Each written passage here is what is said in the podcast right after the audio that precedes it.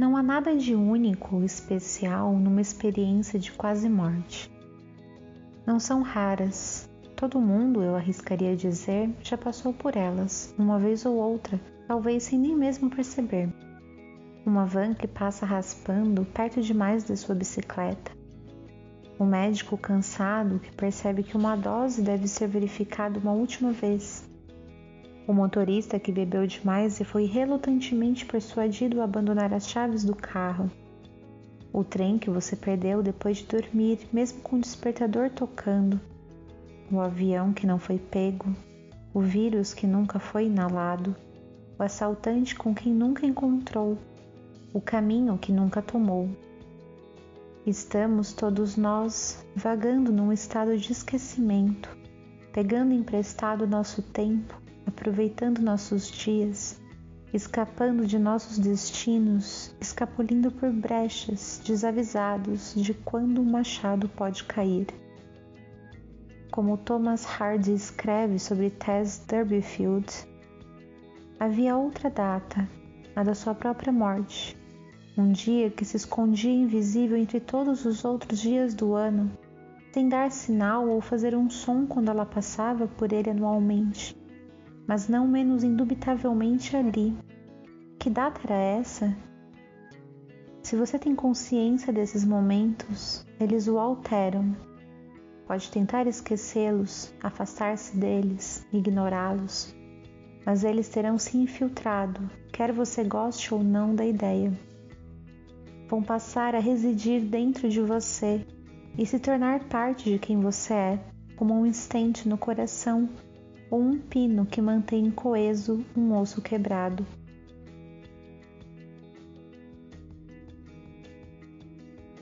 Eu tentei fazer esse episódio como encerramento de 2020, mas se teve algo que aprendi com dor e sofrimento em 2020 foi a não forçar a barra, nem a minha nem a de ninguém. Eu simplesmente não tinha mais energia para pensar em todo o percurso que um episódio do Crisálida precisa percorrer até chegar a você que me ouve.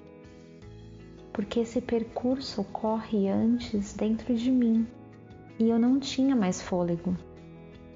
No fim das contas, fez sentido, porque esse episódio é sobre vida, sobre isso que escapou entre nossos dedos tantas vezes no ano que passou sobre a fragilidade daquilo que é o mais importante de tudo. Nesse episódio, eu não vou falar sobre um livro, eu vou falar sobre a vida. E no meio disso, ler algumas partes de um livro que sinto captar tão bem a potência e a fragilidade de se estar vivo.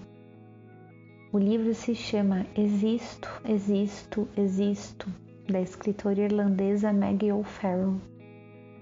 Nele, a autora narra seus 17 tropeços na morte. Esse número impressiona, mas na verdade, tropeçamos todos os dias, não?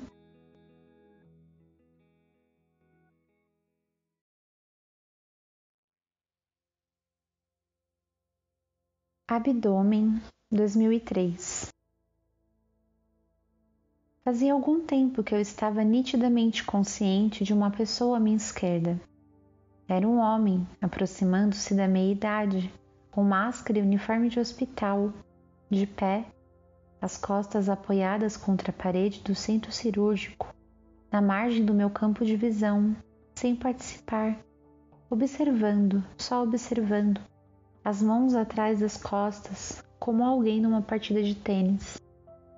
Eu me perguntara fugazmente o que ele fazia ali, à toa, na periferia de uma cesariana de emergência, aparentemente sem nada para fazer. Mas então os eventos tomaram conta de mim e parei de me fazer qualquer pergunta. Ainda não sei quem era esse homem e nunca vou saber. Seu uniforme era bege, enquanto que os de todas as outras pessoas eram azuis. Seria ele um assistente hospitalar um estudante de medicina, um maqueiro, um enfermeiro? Não tenho ideia. O que eu sabia no momento do nosso encontro no centro cirúrgico eram três coisas: que o bebê estava fora da minha barriga, em algum lugar lá no canto, chorando e sendo cuidada, que eu estava desesperada por pôr os olhos nele, que eu estava em apuros. Meu coração galopava subitamente, como se tentasse correr mais rápido do que aquilo que estava me alcançando. Uma enfermeira agarrava Will pelo braço e o mandava embora. O chão estava inundado de sangue e havia gente correndo. Nunca é um bom sinal, já percebi, quando os médicos correm. De modo geral, são uma raça imperturbável e racional, com rostos deliberadamente neutros. É só quando você vê essa fachada se desfazer, quando eles se apressam ou erguem a voz, que precisa se preocupar. Forcei minhas pálpebras a ficarem abertas, apertei as unhas dentro da palma das mãos. Precisava permanecer no aqui e agora. Não devia aceder ao que quer que estivesse me puxando para baixo. Havia um bebê. Eu precisava ficar. Levante-se, foi a primeira coisa que me disse. Deixe-me ver você caminhar. Hoje gostaria de ter ido embora naquele exato momento, mas fiquei tão estupefata que obedeci. Não há nada errado com você, ele pronunciou depois de me ver dar dois passos. Vai ter um parto normal. Comecei a pedir um esclarecimento, mas o médico, vamos chamá-lo de Sr. C, falou por cima. Cesarianas eram um culto, ele disse, um modismo, e eu andar lendo revistas de fofoca demais. Garanti a ele que não era o caso, mas ele levantou a voz mais uma vez. Eu me dava conta de que cesarianas eram cirurgias de grande porte? Por que eu me permitia ir na onda das celebridades? Duvidava da sua perícia médica? O que havia de errado comigo para eu estar com tanto medo de um pouquinho de dor? Agora zangada, tentei dizer que na verdade eu estava bastante habituada à dor, mas ele me estudava com uma expressão de absoluto desprezo. A doença que você alega ter tido, ele se virou nesse momento para fitar a assistente de pé ali junto à porta. Encefalite foi isso? A assistente fez que sim. O Sr. C voltou o olhar outra vez para mim. Tem alguma prova? Ele perguntou, um sorrisinho discreto, mas triunfante curvando seus lábios. Prova? Repeti incrédula. Acha que estou mentindo? O senhor C encolheu os ombros, mas continuou a me fitar de uma maneira que parecia ensaiada, habitual.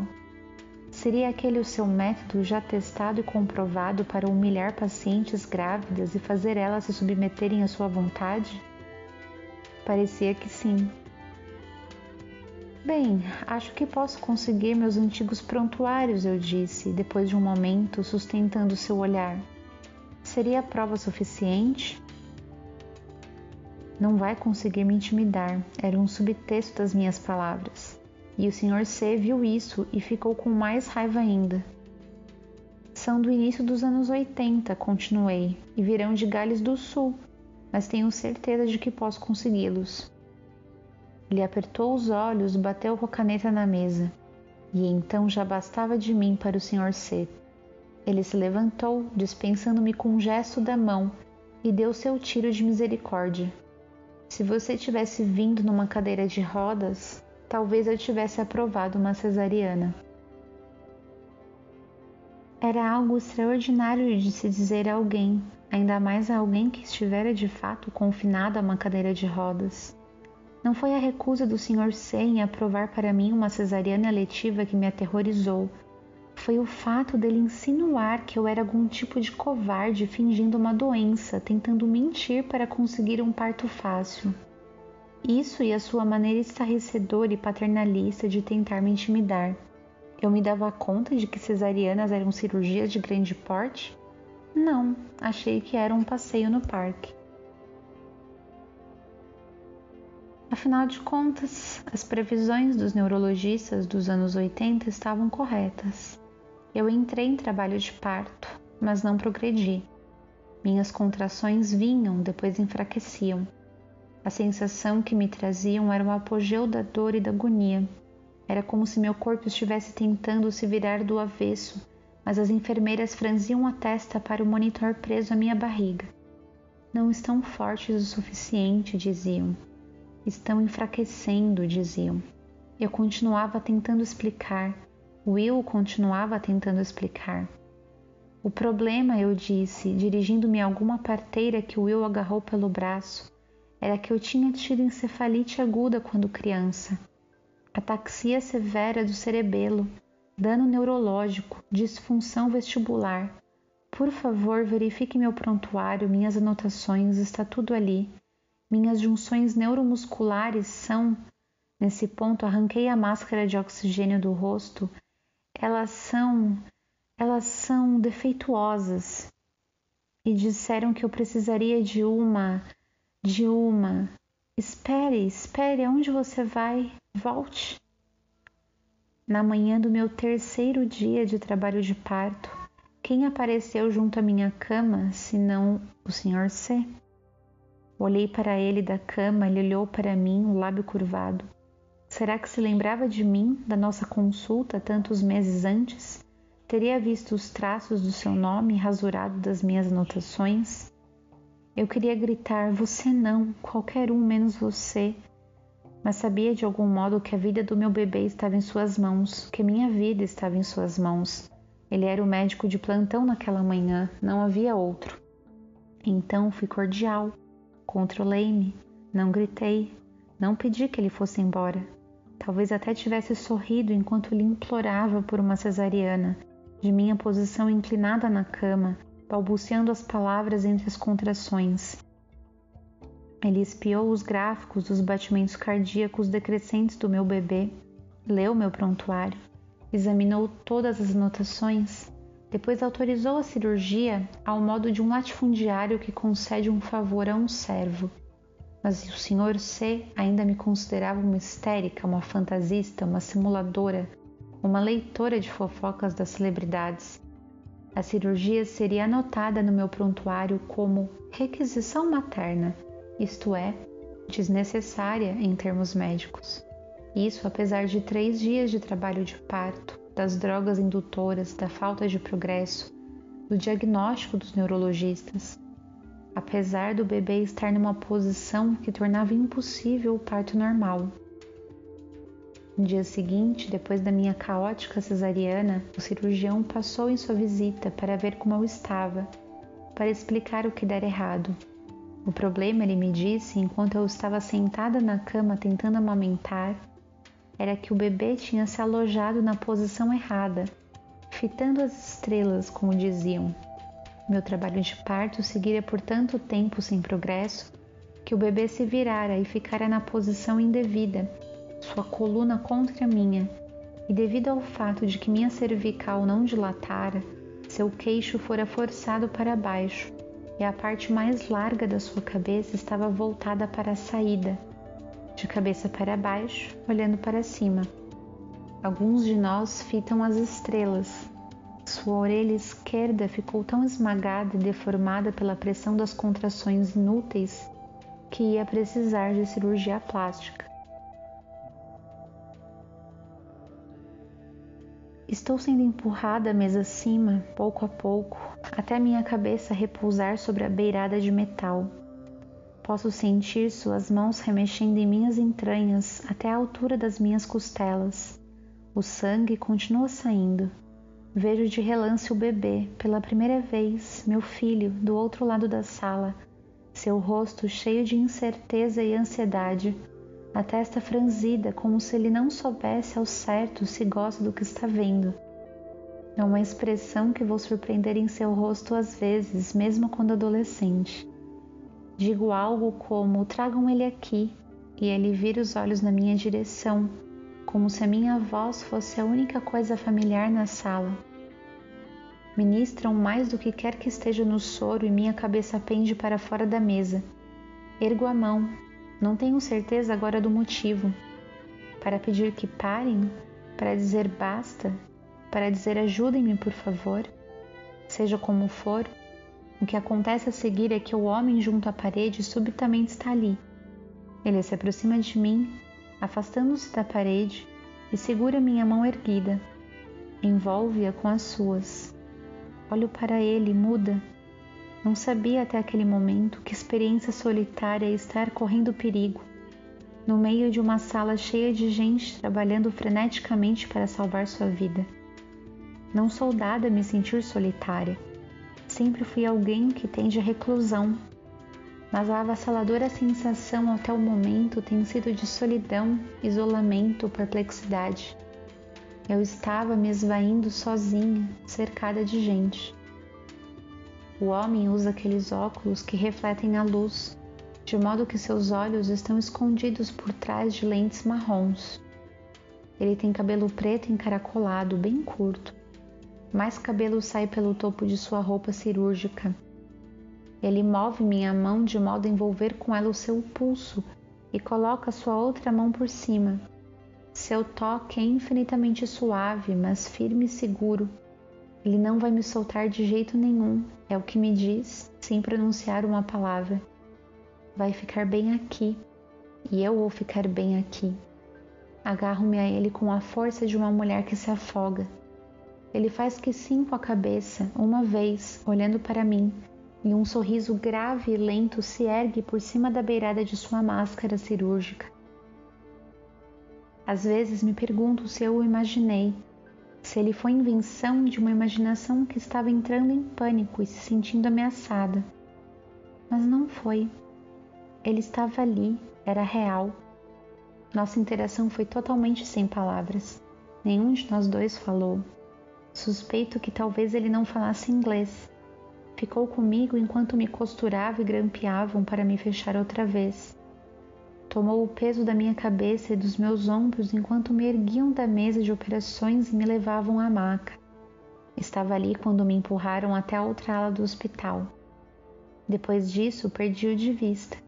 Fui subitamente cercada por enfermeiros que me esfregavam com algodão e rearrumavam o soro, faziam perguntas sobre remédios, analgésicos, transfusões. Alguém trouxe o bebê. Será que o homem me viu reunida ao meu filho Espero que sim. Quando segurou minha mão, ele me ensinou algo sobre o valor do toque, o poder comunicativo da mão humana. Eu não sabia, enquanto ainda estava deitada ali, que pensaria nele muitas vezes nos anos futuros. Quando meu filho estava numa cama de hospital aos quatro anos de idade, com a febre galopante da meningite, Estendi o braço entre os corpos dos médicos que cuidavam dele e segurei sua mão mole e quente entre as minhas.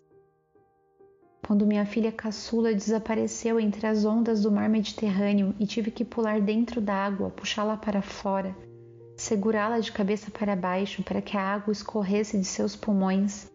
Em seguida, tudo o que ela e eu conseguimos fazer foi ficar sentadas na areia, embrulhadas em toalhas, contemplando o que quase acontecera, seus dedinhos envoltos pelos meus. Quando minha filha do meio teve um eczema tão tortuoso que a fez gritar e se contorcer e uivar noite afora, pressionei minhas mãos sobre as suas para evitar que se coçasse, para ajudá-la a voltar a dormir. As pessoas que nos ensinam algo retêm um lugar particularmente vívido em nossas memórias. Fazia somente dez minutos que eu me tornara mãe quando o conheci, mas ele me ensinou, com um pequeno gesto, uma das coisas mais importantes dessa tarefa: gentileza, intuição, toque, e que às vezes as palavras sequer são necessárias.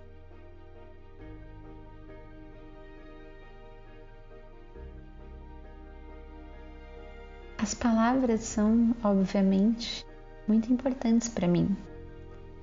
Eu diria que elas são o centro gravitacional da minha vida. Eu construo minha vida ao redor delas. São a terra à vista quando estou à deriva.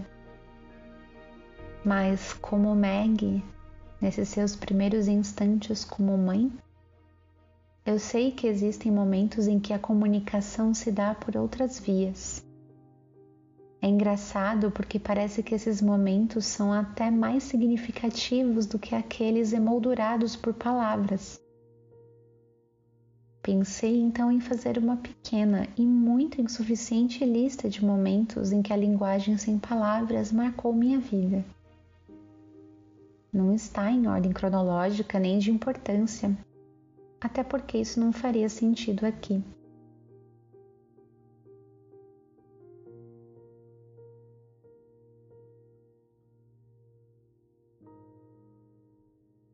Acho que eu tinha nove anos. Meu pai tinha bebido e estava muito agressivo. Minha mãe pediu para eu e os meus irmãos, mais velhos que eu, nos trancarmos no banheiro enquanto ela tentava acalmá-lo. Aqueles momentos que não lembro quanto duraram, em que nós três estávamos encolhidos no banheiro, tentando proteger uns aos outros.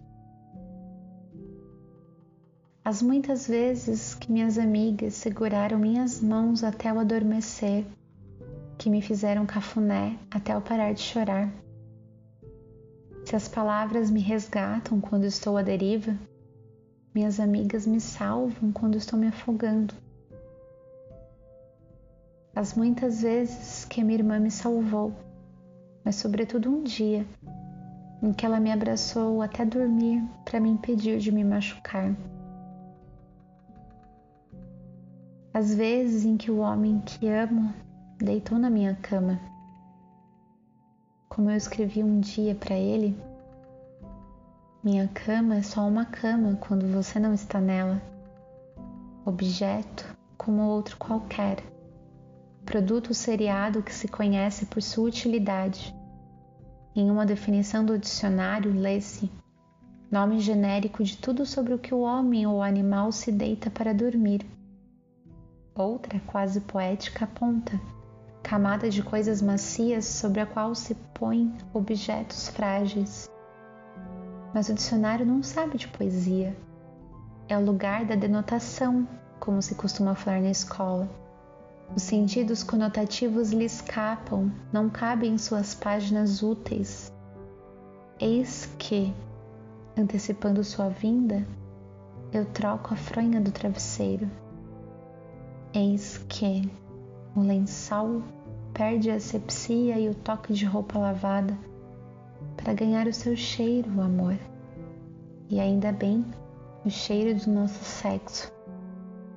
Eis que a geografia da minha cama, antes apenas território individual, denotativo, passa a inscrever nossos corpos em suas linhas elásticas para dar conta de tudo o que criamos. Ah, e aquela vez, algumas horas antes da minha avó morrer, em que eu precisei dizer a ela que não podia lhe dar água para beber por orientação do médico. Eu queria trocar de lugar com ela, aliviar seu sofrimento de qualquer forma. Ela demorou alguns instantes para entender o que eu havia dito e, com um restinho de força, segurou minha mão.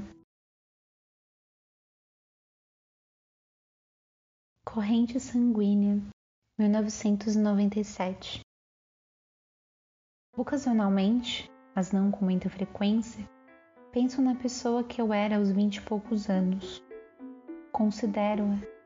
Tento me lembrar como era ter aquela idade, qual a sensação, como era o tecido dos seus dias, as texturas dos seus pensamentos.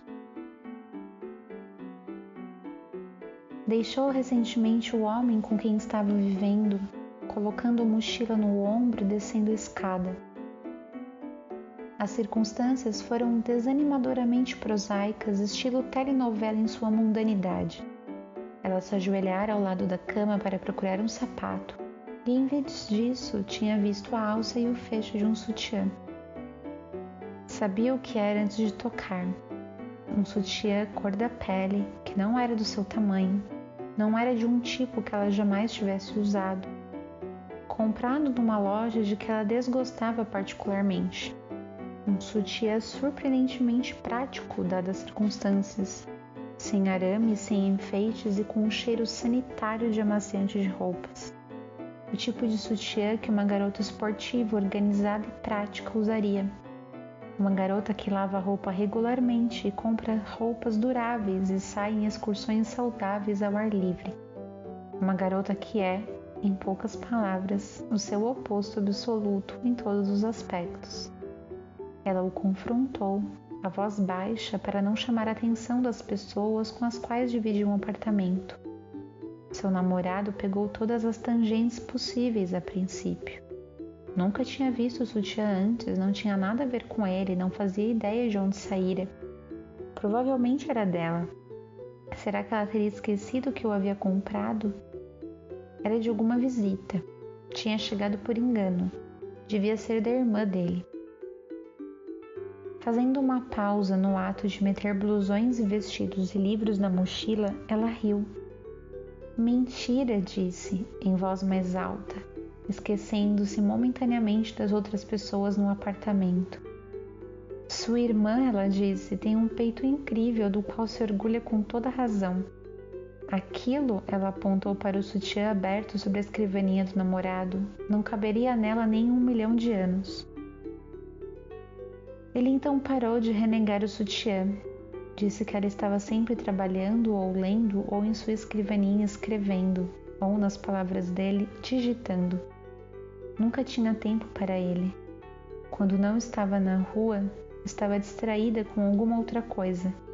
Ele estava perdendo a noção do seu próprio eu, sua noção de valor, e precisava encontrar-se de novo. Terminou esse discurso com as palavras: Fiz isso por nós.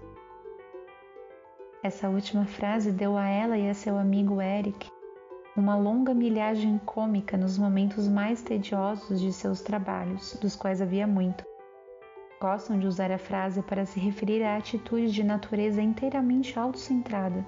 Quanto mais egoísta, melhor. Pontos extras são ganhos por introduzi-la numa conversa diante de um colega mais velho, o que não é muito difícil porque praticamente todo mundo é mais velho do que eles. Comi um sanduíche Eric sussurra em seu telefone do outro lado do escritório. E fiz isso por nós. Comprei sapatos novos na hora do almoço. Ela escreve numa mensagem. Por nós, é claro. Fui à academia ontem à noite, ele diz em voz alta, e quero que você saiba que fiz isso por nós. Esperou o tempo necessário Sabe que o vírus leva meses até aparecer no sangue.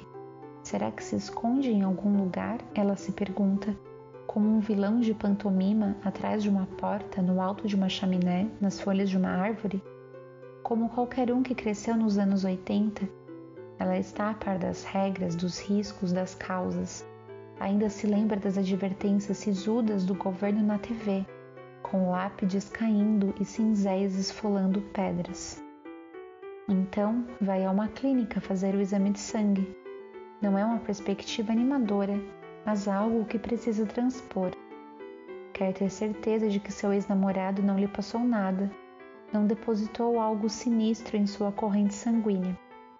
Persuadiu Eric, seu colega e amigo, a vir com ela, a ser testado junto com ela. Eric caminha pelo trajeto da estação de metrô até a porta da clínica, falando, gesticulando, puxando as pontas do cachecol dela. Na clínica há uma confusão administrativa. A recepcionista não pode aceitar o fato de Eric ter chegado sem hora marcada.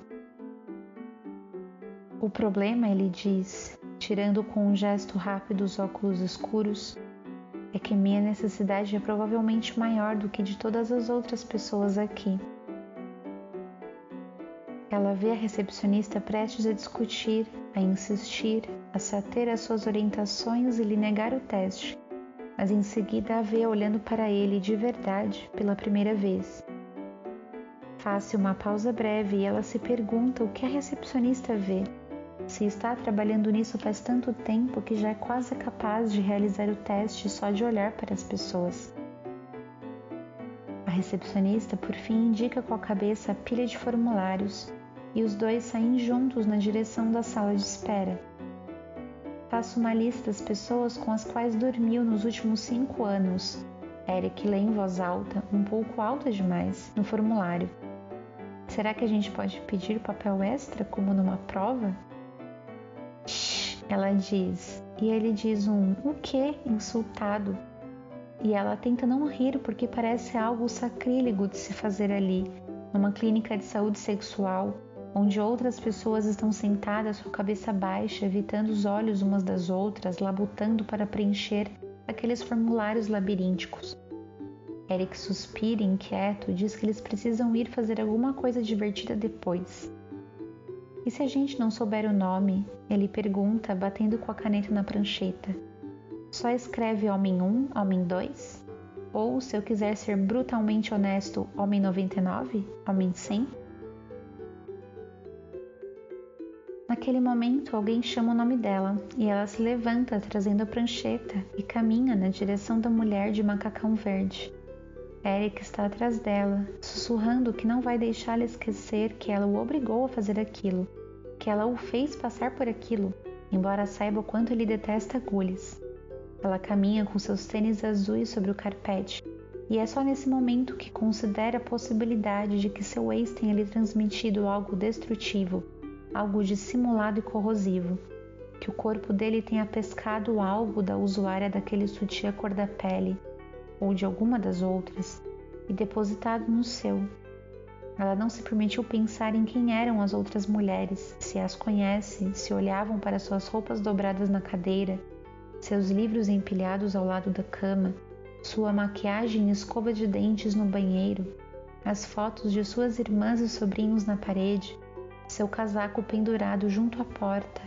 Se pensavam, quem será ela? Tenta não imaginá-las, que aspecto tinham, como ele as tocava, o que poderiam ter dito juntos, como ele pôde não ter dito nada da primeira vez que aconteceu, como ele podia voltar-se dessas mulheres para ela sem se denunciar. A infidelidade é tão antiga quanto os próprios seres humanos. Não há nada que você possa pensar ou dizer que já não tenha sido pensado ou dito antes repassar mentalmente várias vezes os dias, as conversas, as caminhadas que fizeram, perguntando-se como diabos não viu, como pôde não ter percebido, como pôde não saber. É uma dor interna, humilhante, infinitamente exaustiva. Ela sabe disso, Eric sabe disso. É o tema de suas piadas o dia inteiro, uma irreverência alegre que provavelmente incomoda todos os outros ao alcance de suas vozes. Às vezes, ser irreverente é a única forma de seguir adiante, a única maneira de chegar do outro lado. Porém, talvez essa atitude a esteja impedindo de considerar a possibilidade de que os testes saiam positivos. Ela se dá conta disso enquanto caminha na direção da enfermeira. Marcou esse exame mais para constar, para poder dizer a Eric enquanto telefonava, para que ele pudesse escutar enquanto ela marcava o horário para que ela pudesse lhe dizer enquanto saía do trabalho: Por que você não vem também? Poderia me fazer companhia? Poderíamos fazer o exame de sangue juntos. Ela anda sobre uma corda bamba enquanto se caminha à sala de consulta, Eric atrás dela, a enfermeira à sua frente. O que vai fazer? Ela se pergunta. Se o exame descobrir alguma coisa? Se o seu exame, que é só para constar, revelar-se necessário no fim das contas, ela imagina a cena de voltar para ver seu ex.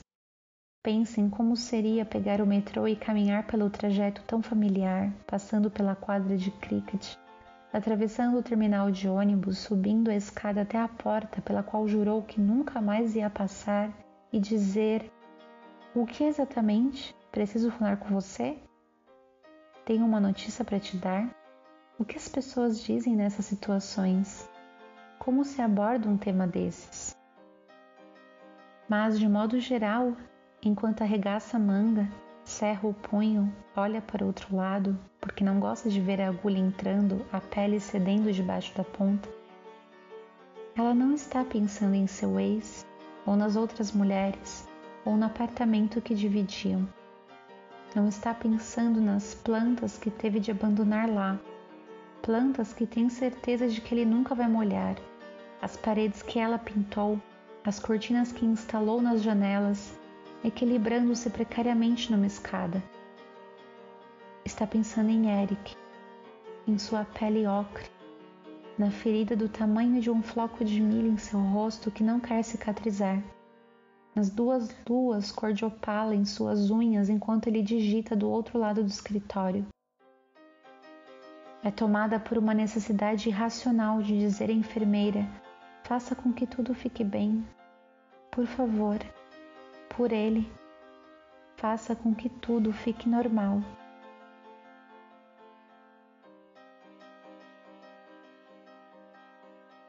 Eu nunca tive que lidar até hoje com a morte de um amigo. Sei que no país em que a gente vive isso é um privilégio. Eu não sei se eu sou boa em lidar com a morte, para falar a verdade. Eu acho que a morte em si não é o mais difícil, até porque, como sabemos, é a única certeza inescapável. Então tem algo justo sobre a morte em si. Mas o problema é a vida, essa sim, cheia de injustiça, cheia de dores evitáveis, cheia de histórias que poderiam ter seguido outros cursos. Isso me dói mais. Penso, é claro, em tantas crianças e jovens negros e indígenas assassinados todos os dias nesse país Pensa em suas mães que precisam à força lidar com esse espectro da morte todos os dias. Quando será a vez do meu filho? É a pergunta mais absurda e cruel. Penso também naquelas pessoas que tiveram vida longa, mas sufocadas e massacradas pela crueldade alheia, pela indiferença e, como não pode deixar de ser, pelo capitalismo, pelo patriarcado, pelo racismo. Eu acho que eu já falei sobre isso aqui em algum episódio, mas eu lembro do filme A Vida Invisível e o quanto me dilacerou a história dessas duas irmãs impedidas de viverem juntas. A dor em uma das cenas finais do filme, com que Eurídice, personagem interpretada na velhice por Fernanda Montenegro, descobre a verdade por trás da história da irmã. Mas mais do que isso, o que mais me machucou é o jeito condescendente, infantilizado com que seus filhos e netos a tratam.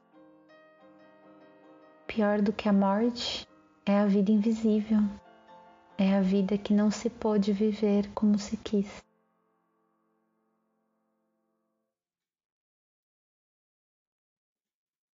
Filha, tempo presente.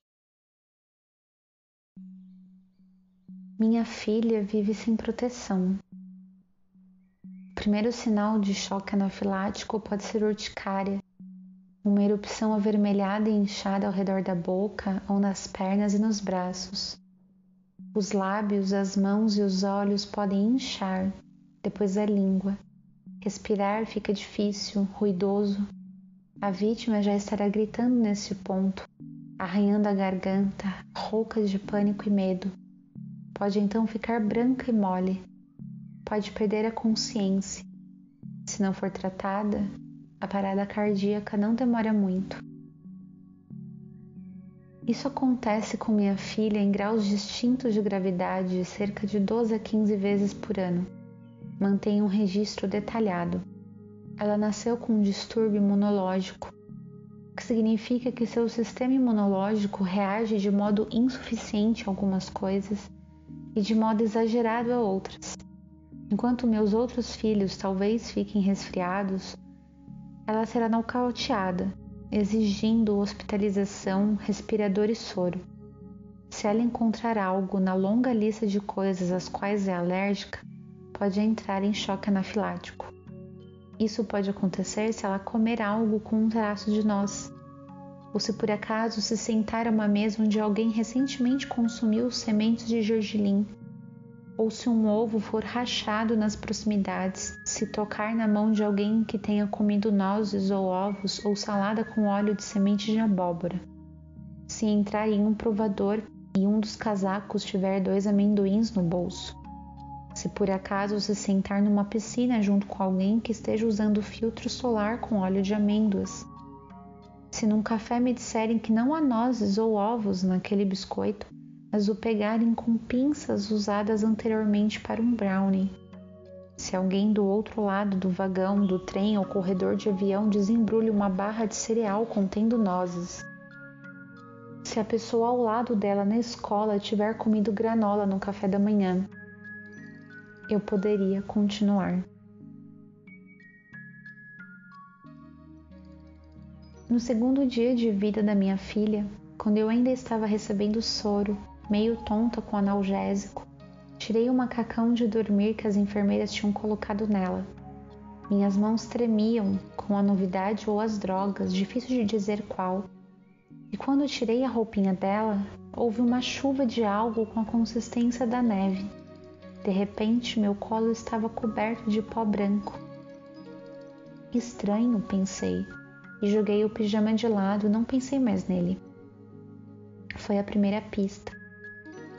Sempre que os médicos me perguntam quando ela desenvolveu eczema, eu digo que nasceu assim. Uma semana depois, sua pele estava descascando em tiras como cola seca. Os punhos dos casaquinhos pareciam ásperos demais para sua delicadeza de pétala. Os círculos dos zíperes eram um ultraje metálico imprimindo nela lesões vermelhas e cruas. Sua pele nunca tinha um aspecto de pele normal. Era cheia de manchas, quente, seca como areia, inflamada. Até completar um mês de vida, esteve envolta na capa viva e crua do eczema. Sua pele se rompia se ela flexionasse o pulso, o braço, a perna. A doença tinha invadido cada milímetro seu até a última fissura, desde as articulações dos dedos dos pés até o couro cabeludo. Quando as pessoas se aproximavam do carrinho naquela primavera, ansiosas para ver o bebê, descobri que agarrava a alça preparando-me. Por favor, eu lhes pedia silenciosamente, encontrem algo bom para dizer. Elogiem seus olhos azuis, seus cachos louros. Não recuem horrorizados. Não fiquem boquiabertos perguntando o que há de errado com ela. Quando me lembro daqueles dias, me sinto tomada pela necessidade de ir até a pessoa que eu era, colocar a mão no seu ombro e dizer: Você não tem ideia do que está por vir. Naquela época eu ainda achava que era algo que poderia ser solucionado. Era só eczema, não era? Não poderia ser tão ruim assim algumas coisas que eu não sabia enquanto empurrava seu carrinho vermelho ladeira acima, que não há cura conhecida para o eczema, que mesmo que sua pele parecesse tão ruim quanto possível, ficaria muito pior, que o eczema em sua forma mais grave pode ser perigoso e até oferecer risco de vida, que sua pele iria torturá-la a cada minuto de cada dia que indicava problemas de saúde muito mais sérios para ela. É difícil explicar o nível de cuidado e paciência necessários para cuidar de uma criança com eczema crônico. São crianças angustiadas e desconfortáveis a cada minuto de cada dia. Não dormem, não podem comer, não podem brincar. Acham a roupa insuportável tudo lhes causa coceira, calor, frio, lã, sofás, animais, vento, grama, folhas, brinquedos, perfume, sabão, fumaça, areia, lama, água, suco. Não podem se concentrar em nada por mais de um segundo ou dois, porque a dor que sentem na pele é tão extrema, tão perturbadora. Nunca vi nada parecido. Não pensei que tal sofrimento, que tal tortura fosse possível andando pelos cômodos da minha casa, segurando no colo esse bebê miserável e choroso. Eu não tinha ideia do que fazer. Passava os cremes que a médica me dera, mas eles não funcionavam, nem chegavam perto. Eu não podia acreditar que tal condição fosse permitida, que tal coisa pudesse acontecer. O que diabos eu faço? Eu queria uivar para as paredes, para os tapetes, para as cadeiras, queria apresentar uma queixa, uma objeção a alguém em algum lugar. Era frequentemente tomada pela vontade de correr com ela pelas ruas, parar os transeuntes, oferecer minha filha ao olhar deles e dizer: Olha, está vendo isso? Por acaso já viu algo assim? Sabe o que fazer? Pode ajudá-la? Pode me ajudar? Eu não tinha ideia de como viver, como existir, como testemunhar esse nível de agonia numa criança tão pequena, como melhor aliviar sua dor.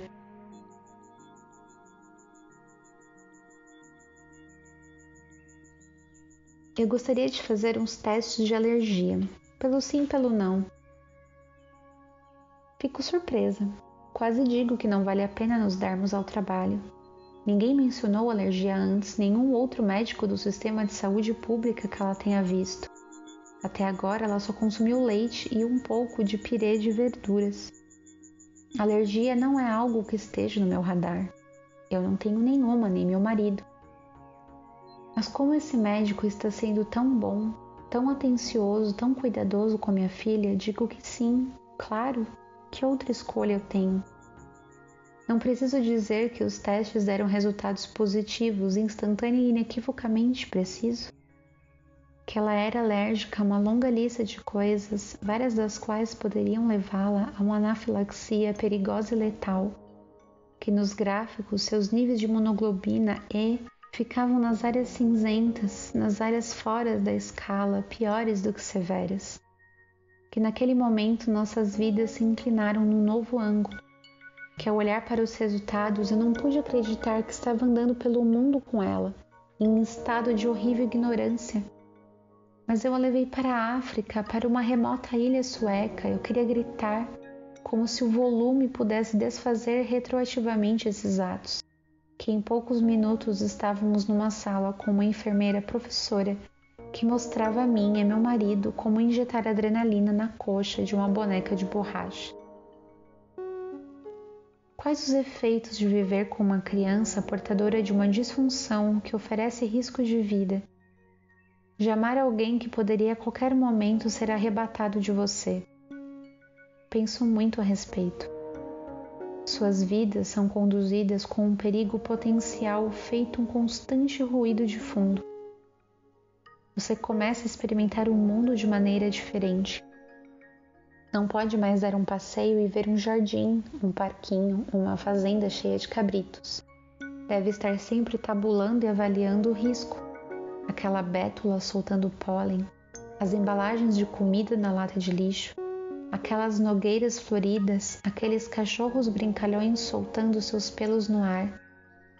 Você se educa rapidamente sobre como manter a ansiedade e os níveis de vigilância ocultos, disfarçados, como manter a calma, como falar com uma voz controlada, mesmo quando está tão apavorada que não consegue ouvir nada além das batidas de seu próprio coração.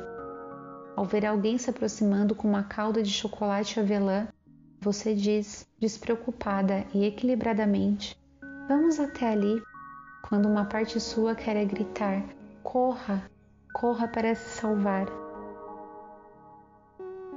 Vai se preocupar muito com o efeito que tudo isso tem nela, em sua psique, em seus níveis de estresse. Você mesma sabe que uma experiência de quase morte muda a pessoa para sempre. Volta-se da beira alterada, mais sábia, mais triste. Você se pergunta o que ela está pensando, para onde vai, quando ela sente suas vias respiratórias fechando, quando ouve o lamento distante da ambulância, quando vê a mãe se debruçando sobre ela com uma seringa, quando registra o choque da adrenalina alcançando sua corrente sanguínea. Você sabe que qualquer viagem como essa até a beira do abismo marca uma criança, faz com que ela seja diferente. Não há nada que possa fazer a respeito, claro, mas ainda assim se preocupa. Preocupa-se com o efeito que isso terá na dinâmica dos irmãos. Nunca quer que o irmão e a irmã dela se sintam negligenciados, ofuscados ou, Deus é livre, ressentidos com ela. Preocupa-se. Deseja desesperadamente que os outros vejam a pessoa para além da doença, que ela seja vista como mais do que apenas uma coleção de sintomas o seu eczema, suas alergias, os seus picos súbitos de doença são demasiadas vezes vistos como uma sinédoque para ela, para a criança que ela é. Ouve alguém nos portões da escola se referir a ela como a garota de luvas e quer ir até eles e pedir: me diga o que mais você consegue ver. quer que ela seja reconhecida como pessoa, não apenas como um fenômeno médico. Começa a odiar a palavra problema. O que ela tem não são problemas. Ela própria não é um problema e nem sua presença numa sala. Você gasta muito tempo compilando listas de palavras aceitáveis antes de escolher sensibilidade. Experimenta. Minha filha tem sensibilidade imunológica, tem sensibilidade dermatológica. Você aprende a sorrir distante quando as pessoas dizem: Ah, não sei como você consegue. Entende que haverá dias em que a responsabilidade, as limitações e a ameaça parecerão opressivas, devastadoras. Nesses momentos, deve se retirar para algum lugar, longe de qualquer outra pessoa, algum lugar onde possa chorar e murmurar consigo mesma. Vai realizar um curso para aprender a fazer ressuscitação cardiopulmonar e, ao bater no coração mecânico do manequim sem rosto, contando de 15 a 0, você pensa, essa poderia ser minha filha um dia. Ficará tão agradecida às pessoas que demonstrarem bondade e compaixão por ela que será difícil se controlar. Tem que dizer a si mesma para ser sensata e deixar de lado a emoção quando encontra esses anjos terrestres, para não abraçá-los com intensidade alarmante, para não lhes agradecer repetidamente. Pegue leve, você diz a si mesma quando vê a professora que insistiu que uma vaga fosse dada à sua filha, apesar do trabalho extra que isso implica. O farmacêutico, com apenas uma olhada nela autorizou uma ordem para roupas dermatológicas protetoras, embora o clínico as considerasse muito caras. Uma mulher num provador de uma loja de departamentos que não disse nada quando o sangue encharcou as roupas da sua filha, a ponto de deixar manchas no assento uma enfermeira especializada em pacientes alérgicos que está disposta a escrever cartas por você, para fazer lobby nas escolas e autoridades educacionais por você, a sair de braços abertos até a porta da ambulância quando sua filha chega ao auge da anafilaxia. Você não vai querer nada mais para sua filha, para todos os seus filhos do que a possibilidade de viverem suas vidas livres de preocupações, de desconforto, do julgamento dos outros. Vai para a cama à noite, respira na escuridão e pensa: mais um dia. Eu a mantive viva por mais um dia. Você não será vencida pela amidalite, pela apendicite, por uma criança ensopada no início de uma longa caminhada por vômito, por joelhos arranhados, farpas, macacões incrustados de cocô de cachorro, por cabelos furtivamente penteados para trás com iogurte quando você está prestes a embarcar num voo internacional, por um lago de shampoo espremido no chão do banheiro, por visitas em emergência para levar pontos por causa de contusões e concussões, por giz em paredes recém-pintadas, pela chuva que entra pelo telhado de sua casa, pelo carro sendo destruído por uma motorista aprendiz. Todas essas coisas são pequenas, a vida é grande. De repente, o GPS dá um bip alto no painel de instrumentos. A tela pisca e em seguida aparece um mapa, as estradas em branco, os campos em verde. Temos sinal. O GPS está nos mostrando que há um entrocamento à frente e vários desvios depois uma estrada principal, lindamente reta, misericordiosamente larga. Estamos, informa-nos o satélite com sua inimitável calma eletrônica, a dois minutos da autoestrada e a oito minutos de um hospital. Um H vermelho entra e sai no canto de uma tela, enquanto dirigimos, sinalizando, guiando-nos. Oito minutos. Sete. Seis. Will acelera pela autoestrada os limites de velocidade que vão para o inferno. Quando chegarmos ao hospital de Orvieto, entraremos pela entrada reservada às ambulâncias e eu saltarei para fora do carro, já correndo, minha filha estendida diante de mim como uma oferenda. Vou estar pensando: ah, não, nada disso. Não agora, não aqui. Você não vai levá-la hoje, não vai levá-la embora tão cedo. Ela existe, ela existe, ela existe.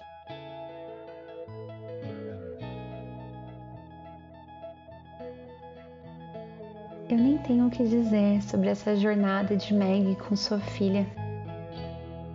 É de tirar o fôlego tanto sua via cruz quanto seu amor oceânico por sua filha.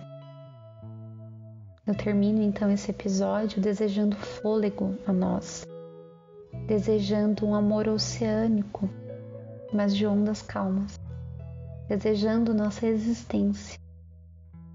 Enquanto escrevia o mapa desse episódio, lembrei de um poema que amo, de uma poeta muito importante para mim, Anaíra Wahid. Peço perdão e licença para ler uma tradução simples que fiz. Seja mais suave consigo. Você é algo que respira, uma memória para alguém, uma casa para uma vida.